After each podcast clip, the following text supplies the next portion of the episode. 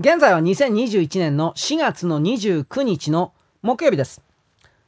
英国のですね、大英帝国のクイーンエリザベスが、一応ですね、来月からになるのかな、5月から約7ヶ月間にわたってインド洋や太平洋を航行して、そして一応日本だとかか、韓国だとかにも寄港すると発表をしました。これは正式なのが昨日ぐらいなんですかね。で、その中の流れで中国の共産党が大英帝国のこの動きに関して、状況をですね、混乱させるだけだから来るな的な状況の複雑化を招くなというふうな形で中国の外務省が脅しをかけております。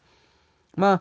この動きとおそらく連動してるな、中国が戦争準備を本当に始めてるなということのいろんな情報出てるんですが、軍備増強しているだけではなくてですね、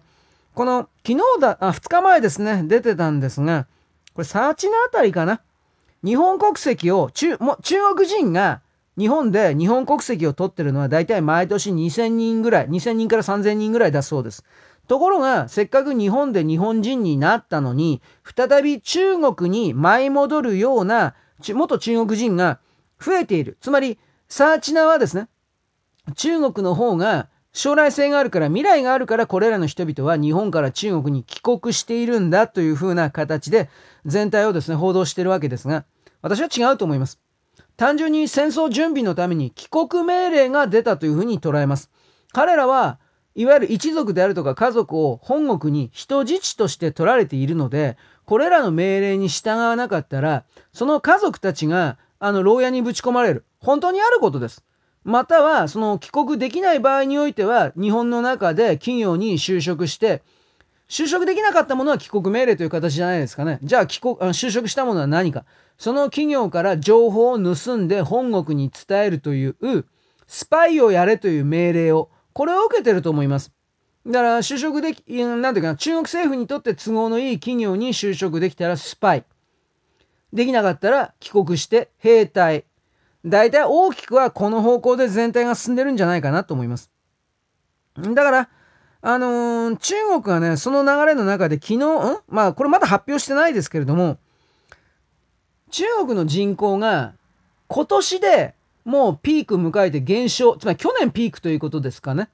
もうマイナスになってる。ということの発表がどうやら関係各、省庁、組織には出てるんだが、ことが重大なんで発表できない。困ってる。的な、こういう報道が出ました。大英帝国、イギリスがですね、発表してました。イギリスというのはなんだかんだ言って情報分析能力というのは米国と同じぐらいありますから、あの、中国の弱体化的な動きを見た上で、これらの太平洋、インド洋に連合艦隊、彼らの連合艦隊を差し出してくるというふうな、そういう背景もおそらくあると思います。しかし、この、とにかく表の認識の中において、世界の人々は全世界に武漢肺炎を意図的に拡散させた中国という国家を、まあ許してないでしょう。だってこれだけの人が死んでるからね。そのことに対する謝罪もなければ落とし前もなく、さらに、なんだろう、侵略というか拡大というか、あのー、昨日ぐらい、米国の関係者、あのー、これ、CDC の関係者なのかな、まあ、国立衛生研究所の。中国のいわゆる一線級の生物学者たちがやっぱり今人民解放軍とウイルス開発をしているらしいという情報を出しました。これわざとなのか？でも全く動きのないところにそういうこと出したら捏造だとかって逆に宣伝逆宣伝構成かけられるのでおそらくは本当だと思います。つまりこの瞬間も中国というのは次の新たなウイルスばらまき計画というものを持っているのだという前提で彼らを見るべきです。